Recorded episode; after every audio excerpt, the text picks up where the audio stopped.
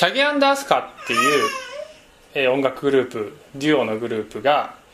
えーいますよね。でその片割れのアスカさんが覚醒剤の使用で、えー懲役3年になりましたね最近。でこれは、えー私の世代だと結構ショックというか非常に残念なことなんですよね。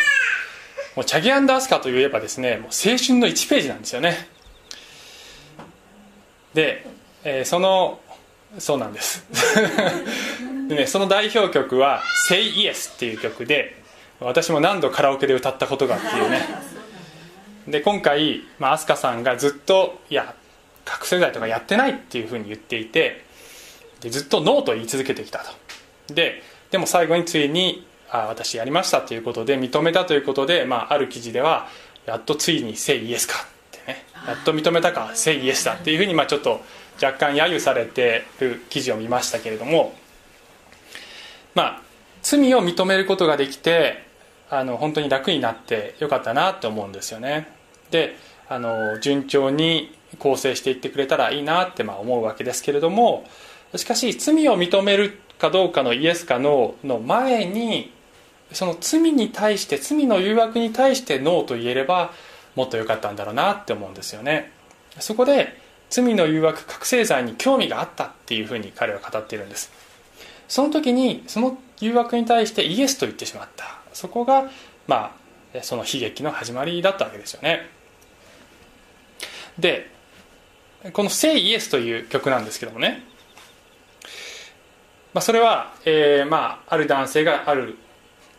恋したっている女性に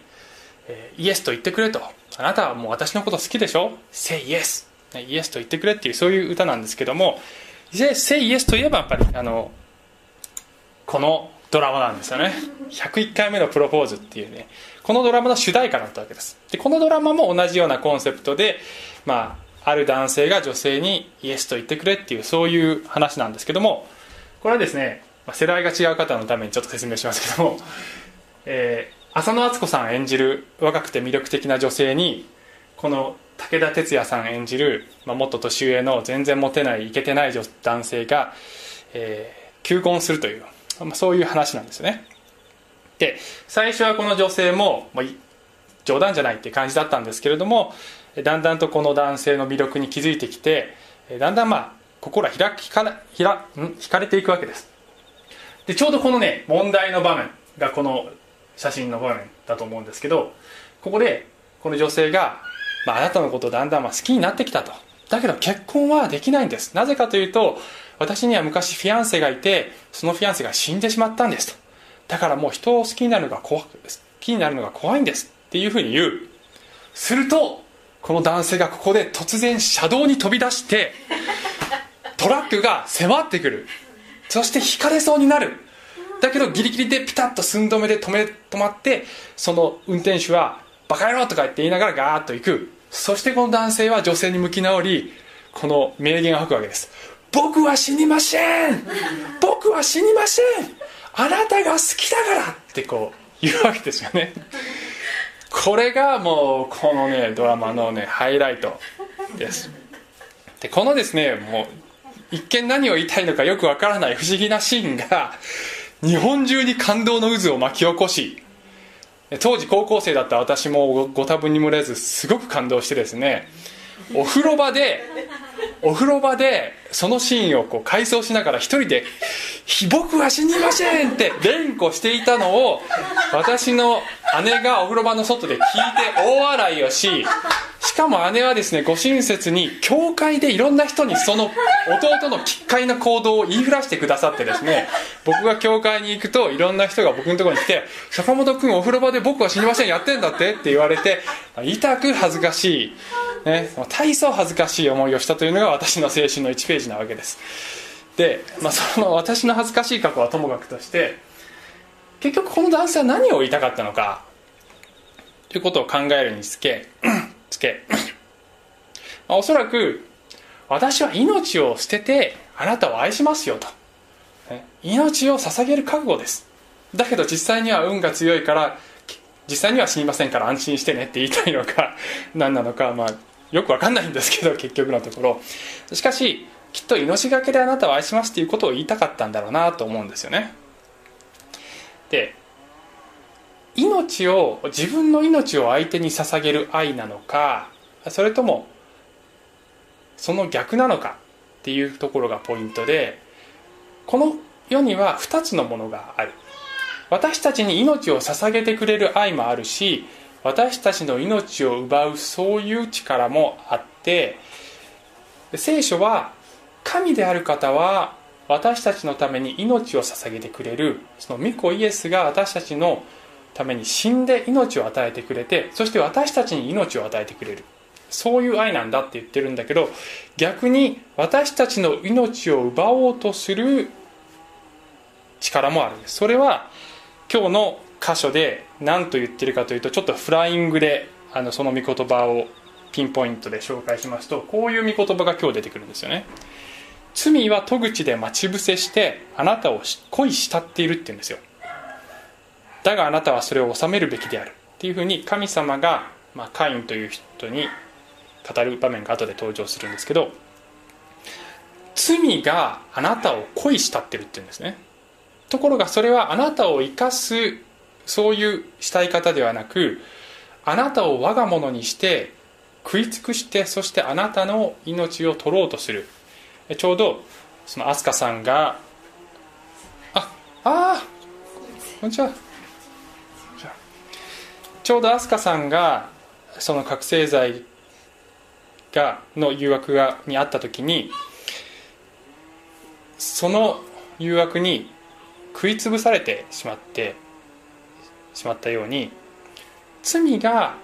恋したって。この恋したってるっていうねまあこの待ち伏せしてっていうところは英語ではねクラウチっていう言葉なんですけどこれどういう意味かっていうと動物が獲物をこう狙ってしゃがみ込んでこうやってそういう体勢になっているのをクラウチっていうんです。だそういう感じなんですよね。あなたはもう狙われていてそしてあなたを我が物にしようとしている。それが罪なんだっていうふうに聖書は言っている。しかしあなたはそれを収めるべきである。つまりそれに対してきっぱりとノーと言うべきなんだ。あなたが支配されるんじゃなくてあなたがその罪をしっかりと収めなければならないっていうことなんです。でこれはどの罪でもそうなんですけどもどの罪でもそうなんです。けども今日は特に話の流れに沿って妬みという罪。人のことを妬んだり嫉妬したりというそういう罪にクローズアップして話していきたいと思うんですよね。でまだ導入なんですけど今日はちょっと導入が長いんですけどね。で今日の話のポイントは自分を捧げる時に比較から自由になれるということを話したいと思います。私たちが人と比較してそしてあの人のことをこう妬んでしまうっていうそういう気持ち。その気持ちはまさに私たちを食い尽くしてしまう私たちを支配してしまうそういう思いだと思うんですがどうやればどうすればそこから自由になれるのかというとそれは自分自身を神様に捧げた時で自分を神様に捧げるっていうのは別の言い方で言うと神様に礼拝の心を持つ時っていうふうに言ってもいいと思います。その時私たちは自由になれるんだということが今日のまあ最終的な結論なんですが、えー、聖書箇所はこのカインとアベルの、えー、箇所です。でちょっと読みますけれどもこれはですねアダムとエバが罪を犯しそしてエデンの園から追放されてしまったしかしその後で、えー、このエヴァに子供が生まれていくというその後の話なんですよね。創世紀4章1から8人はその妻エヴァを知った。彼女は身ごもってカインを見私は主によって一人の男子を得たと言った。彼女はそれからまた弟アベルを産んだ。アベルは羊を飼う者となりカインは土を耕す者となった。ある時期になってカインは地の作物から主への捧げ物を持ってきたがアベルもまた彼の羊の遺言の中からそれも最上のものを持ってきた。主はアベルとその捧げ物とに目を留められた。だがカインとその捧げ物には目を留められなかった。それでカインはひどく怒り顔を伏せた。そこで主はカインに仰せられた。なぜあなたは憤っているのか？なぜ顔を伏せているのか？あなたは正しく行ったのであれば受け入れられる。しかしあなたが正しく行っていないのなら罪は戸口で待ち伏せをしてあなたを恋したっている。だがあなたはそれを収めるべきである。しかしカインはアベルに話し話しかけた。野に行こうではないか。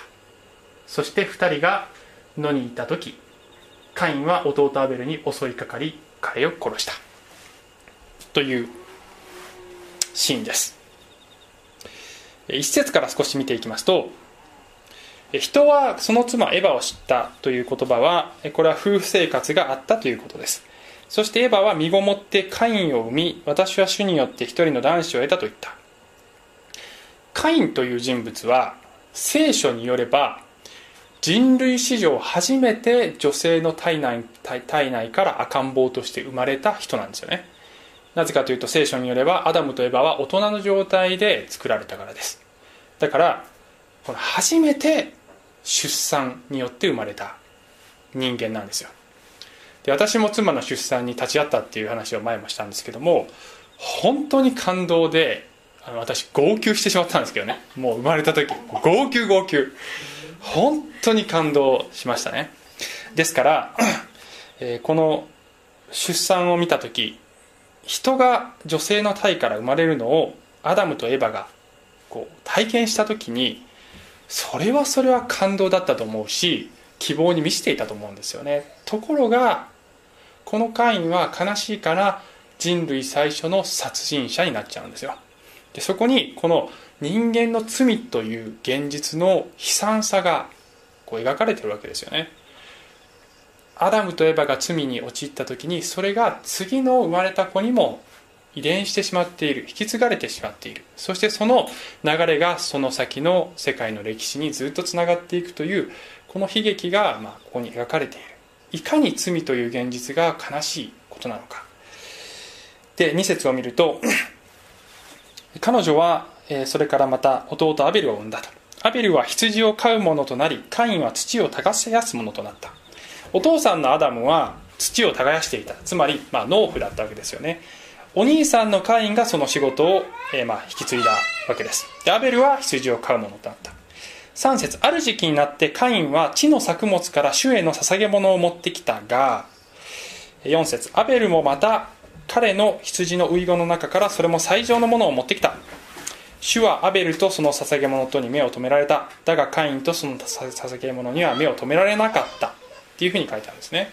カインかわいそうじゃないかって思うわけなんですがしかし、えー、その理由がまあほぼこの書き方からわかるんですよね。アベルは、えー、その羊の遺語の中ってね遺語っていうのはまあ一番大切な部分なわけですよ。でしかもその中でさらに最上のものを持ってきたっていうふうに書いてあるわけです。でカインはそうしなかったって書いてないんですけどしかしアベルがそうしただから主が受け入れられたって言ったってことはおそらくカインの方はそういう態度ではなかったっていうことがもうすでになんとなくここでほのめかされているわけですよね、えー、そして、えー神様がその、えー、アベルの方を受け入れカインの方はその捧げ物は私が喜ぶ捧げ物ではないないよというふうに言われた時そのように対応された時にカインが怒っちゃったわけですよね。でまずこの前半部分だけを考えたいんですがアベルの信仰っていうものが新約聖書で解説されてるんです。ヘブル人への手紙っていうとこにこう書いてるんですよね。信仰によってアベルはカインよりも優れた生贄を神に捧げその生贄によって彼が義人であることの証明を得ました。神が彼の捧げ物を良い捧げ物だと証ししてくださったからです。彼は死にましたがその信仰によって今もなお語っています。というふうに書いてあるわけです、えー、アベルの捧げ物は良い捧げ物だったっていうふうにわけですね。でそれは、えー、単に、まあ、もちろん自分の最上のものを持ってきたっていう意味で良い捧げ物だったという意味もあるんですがそれだけじゃないんですよ。この聖書全体の文脈からいくと彼が神が示された正しい方法で捧げ物を持ってきた。捧げ物を持ってきたっていうのはそれはすなわち神を礼拝したっていうことなんですが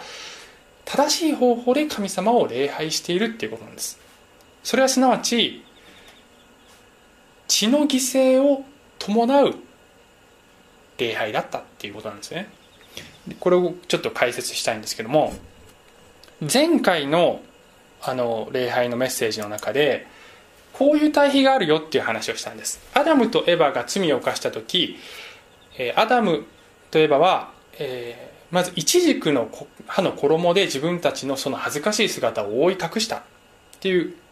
ことが、まあ、この部分の前に書かれてるわけですね。そしてそれに対して神様はその衣ではなく皮の衣をアダムとエバに着せてくださったって書いてあった。でそれは何を意味しているかっていうと動物の皮であるということ。すなわちその衣を作るために血の犠牲が払われている。血が流されているということが象徴的に描かれているんだ。すなわちイチジクの葉の衣は人間が自分の努力や自分の方法によって神に近づこうとする。あるいは自分の罪を追い隠そうとするそういう姿を表していてそれに対して皮の衣っていうのは神様が用意してくださったその血の犠牲を伴うやり方で神に近づくことができる。その衣をまとうことで罪を罪の解決を得ることができるということを表しているという対比があるっていう話をしました。で血を注ぎ出すことがなければ罪の許しはない。すなわち罪の代償として命が必要なんだ。命の代償が求められるんだ。そういう原則が聖書の一番最初から最後まで流れている一貫して流れているんだっていうことを言ったんですね。で今日の箇所でアベルとカインの対比っていうのはこの対比と全く同じことなんですね。アベルはすでにおそらくこのイチジクと皮の衣の事件があった時に神様はアダムやエヴァに神に近づくっていうのはこういうことなんだよ。血の犠牲がなければ罪人は神に近づくことができないんだということをはっきり示されていたのだと思います。だから、えー、アベルは血の犠牲を伴う。それも最上のものを持ってきて神に近づこうとした。そして礼拝を捧げようとした。そしてカインもおそらくそうであるべきことを知っていたんだと思います。しかしカインは自分は農夫だから自分のやり方で神に近づけばいいっていうふうに考えたのだと思います。でここで言われているのはどういう職業がいいのかっていうことじゃないんですよね。神に近づくための神に受け入れられるための方法は神様が与えてくださっている示しておられるっていうことなんですよ。それが先週のメッセージのポイントでもあったわけです。でこれはですね今の世の中でも人が神に近づくためにはどうすればいいのかっていうことを考える時に多くの人がいや自分自身のやり方でいいんだ。善意があればいいんだ。いい心があれば、ね、自分の努力があればいいんだっていうふうに考える。信仰があればそれはどんな形でもいいんだ。それはあのどんな形でも尊いんだっていうふうに多くの人が考えるわけですしかし聖書は実はそうじゃないんだっていうことを主張しているんです。聖書は神様が示した方法で神に近づかなければいけないんだよ。それは人間の罪のために血の犠牲がなければいけないんだよ。っていうふうに聖書は示している。で私たちにとってはそれは何を意味するかというと神の子羊。キリストの十字架の犠牲というその血の犠牲を通して私たちは神に近づき私たちの最上のものを神に捧げる。それが礼拝なんだっていうことが聖書を通して私たちに示されているわけです。血の犠牲を通してイエス・キリストを通して最上のもの一番大切なものを持って神様に礼拝を捧げる。それが礼拝です。一番大切なものとは何か？それはそれは私たちの人生そのものじゃないでしょうか。私の人生そのものが私にとって一番大切なもの。つまり自分自身自分の人生全てをもって神様の前にこれはあなたのものです。というふうに捧げる。それが礼拝であります。で、えー、それは先ほども言いましたが職業云々のことではない。どんな仕事であろうとあるいはどんな環境に生きていようとどんな文化でえ育っていようと。どんな国にいようとも神に近づく方法は一つ。イエス・キリストを通しそして自分自身を捧げていくという方法で神に礼拝を捧げていく。だよというふうに聖書は言ってるわけです。さて一方で、まあ、カインはそうはしなかった。自分自身の方法で神に近づけると思ったが神はそれは違うよと言われた。そこで主は後半ですけどもカインに仰せられた。なぜあなたは憤っているのか？なぜ神に顔を伏せているのか？あなたは正しく行ったのであれば受け入れられる。ただしあなたが正しく行っていないなら罪は戸口で待ち伏せしてあなたを恋したっている。だがあなたはそれを収めるべきである。神様の言っておられることはあなたはこれこれこういう形だったからおかしかったんだよって言ってないんですよね。この書き方はおそらくあなたはもう何が間違っていたか自分で分かってるよねっていう感じじゃないですか。何も言わなくても何が間違っていたかあなたは知っているはずでしょう。っていうふうに言っている。カインも知っていたのだと思います。しかしそれがまあいわば図星だったというかその自分が間違っている姿をそこでごめんなさいができればよかったわけです。けどもあそうだな間違っていましたと言えればよかったんだけどもしかしその、怒りに支配されてしまった。そしてその怒りはどういう怒りだったかというと、えこのカインの罪についても新約聖書で、えー、一言書いてあるわけですけどもこれ第一ヨハネってとこにこう書いてある。カインのようであってはいけません。彼は悪いものから出たもので兄弟を殺しました。なぜ兄弟を殺したのでしょう？自分の行いは悪く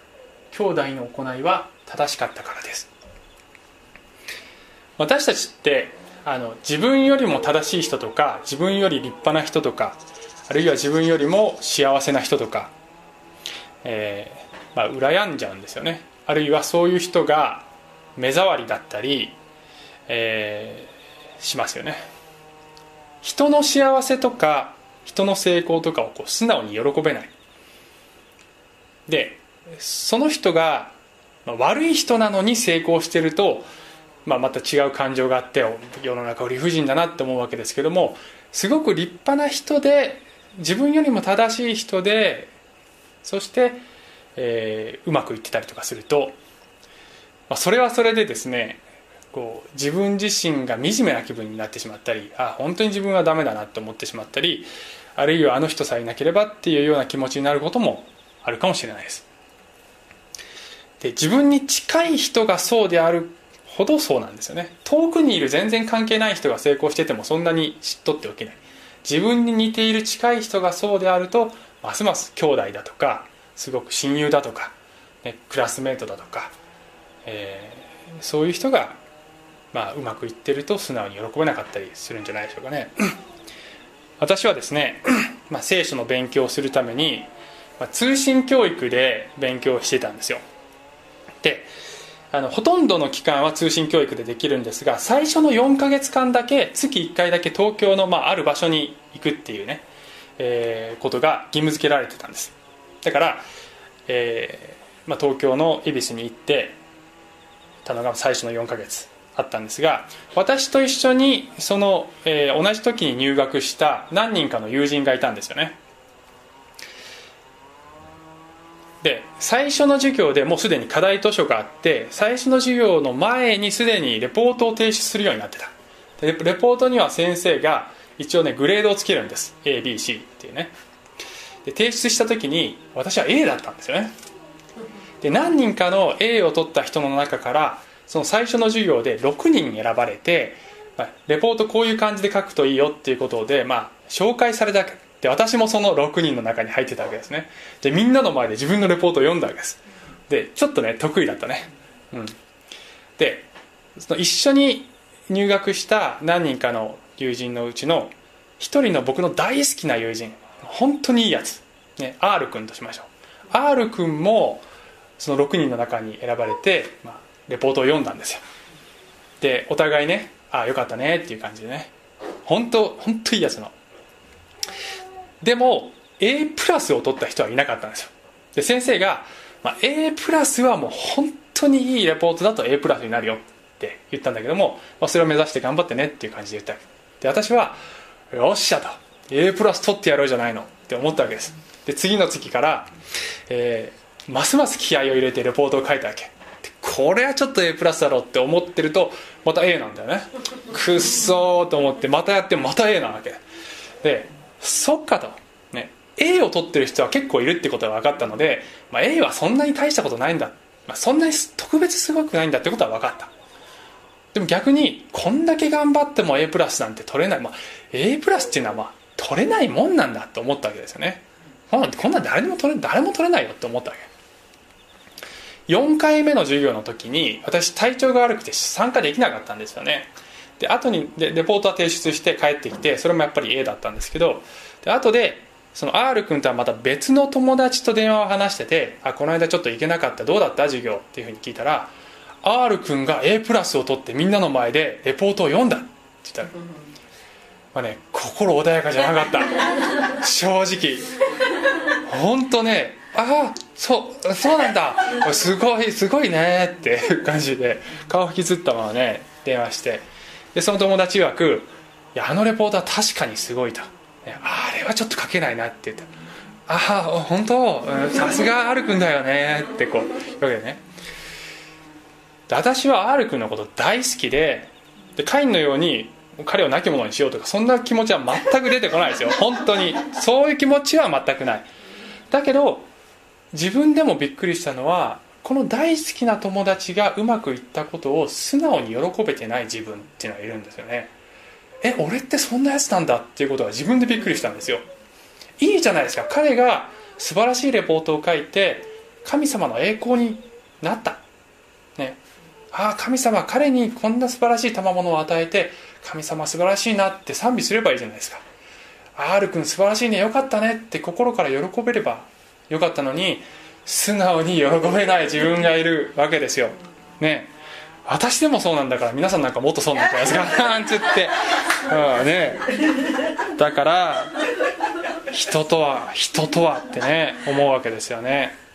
でちなみに R 君はね時々このメッセージをインターネットで聞いてくれてたりするんでちょっとねこうこうちょっと罪のねあのこれをいや本当に君のこと大好きなの。本当に尊敬してる。でも俺って本当こんなねまあ本当そんなしょうがないやつなんです。だけど今は良かったと思いますね。あの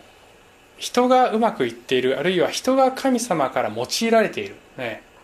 もし僕たちと同じような年齢で同じような境遇の人が隣町でちょうど同じ頃に教会開拓を始めたら、ね、きっと多分最初はお互い頑張って神様のために働こうね。向こうはあっという間に何百人もの教会になる。うちはもうこのあのささやかなアットホームな教会のままで、ね、心穏やかでいられるか。神様なぜ彼ばっかり用いられるんでしょうか？なぜ彼の教会の信徒はあんなに信仰深いのにうちの教会の信徒は もう全然まだまだなのかなって。冗談です。嘘ですよ。冗談です。素晴らしい信徒与えられて感謝ですね。本当に。ねって思うかもしれないですね。でもあの本当に神様の栄光が現れて素晴らしいねって心から言いたいわけですよ本当は。だけどなかなかそうなれない。なぜなれないのか。ということを突き詰めて考えた時に結局人を羨むっていうのは突き詰めて言えば自分の人生は自分のものだって思ってるからなんですよね。自分の人生が自分の所有物だ。あるいは自分の持っているものや自分の才能や自分のその成功やそういったものは自分のものだと思っているから人が別のものを持ってるともっと良いものを持ってるとそれが妬ましく思うんじゃないでしょうか。でそこにこの不公平感を感じる。だけど聖書は私たちの人生っていうのは神様のものなんだ。あなたの人生を神様に捧げてごらんっていうふうに言ってるわけですよ。それがすなわちアベルの信仰なんです。アベルの信ここでカインとアベルの対比があってカインは自分をアベルと比較してしまった。そして罪を犯してしまった。アベルは自分の一番いいものを持って神に捧げた。自分の人生は神様のものです。そんな風に私たちが自分の人生は神様あなたのものです。だからあなたが好きなようにしてください。好きなように用いてください。あなたがこれを与えるならそれを受けます。こっちを与えるならそれも受けます。問題は私が神様に忠実かどうか。他の人がどういう人生を歩んでいるかではなく私は神様あなたに忠実に歩んでいるでしょうか。そこにフォーカスすることができたら他の人がどういう人生を歩んでいても何を受けていても本当は気にならないはずじゃないでしょうかね。すなわち私たちが神様にその自分を捧げるという真の礼拝を持って生きているかどうか。礼拝っていうのは日曜日の朝10時半から12時だけのことではありません。もちろんそれも大切なことだけど日々その礼拝のハートを持って生きていれば神様に今日を捧げますという気持ちで生きていればこの人を羨んで公平だなって思うそういう気持ちから自由になれると思うんです。私もそれを学んでいる最中です、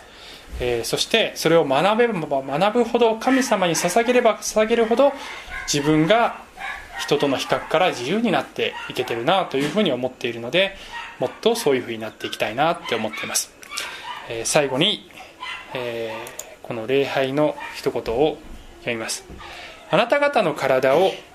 神に受け入れられる清い生きた供え物として捧げなさい。それこそあなた方の霊的な礼拝です。お祈りします。愛する天のお父様、えー、罪が私たちを恋したって待ち伏せている。そして私たちを食いつぶそうとしている。と書かれています。私たちは、えー、その罪の一つであるこの人を羨んでしまうという自分の人生を感謝して受ける受け入れることができないという、そういう罪に食い尽くされてしまう時が時にあると思います。天のお父様どうぞ私たちがそれを正しく収めることができますように。その方法は神様に人生を収めていただく。神様に心の王座を占めていただく。その時に私たちはこの心が別のもので収められてしまう支配されてしまうのを避けることができるのだと思います。どうぞ天のお父さんがどうぞイエスが私たちの心を収めてくださいますようにお願いをいたします。人生を収めてください。イエス様の名前によってお祈りします。アーメン。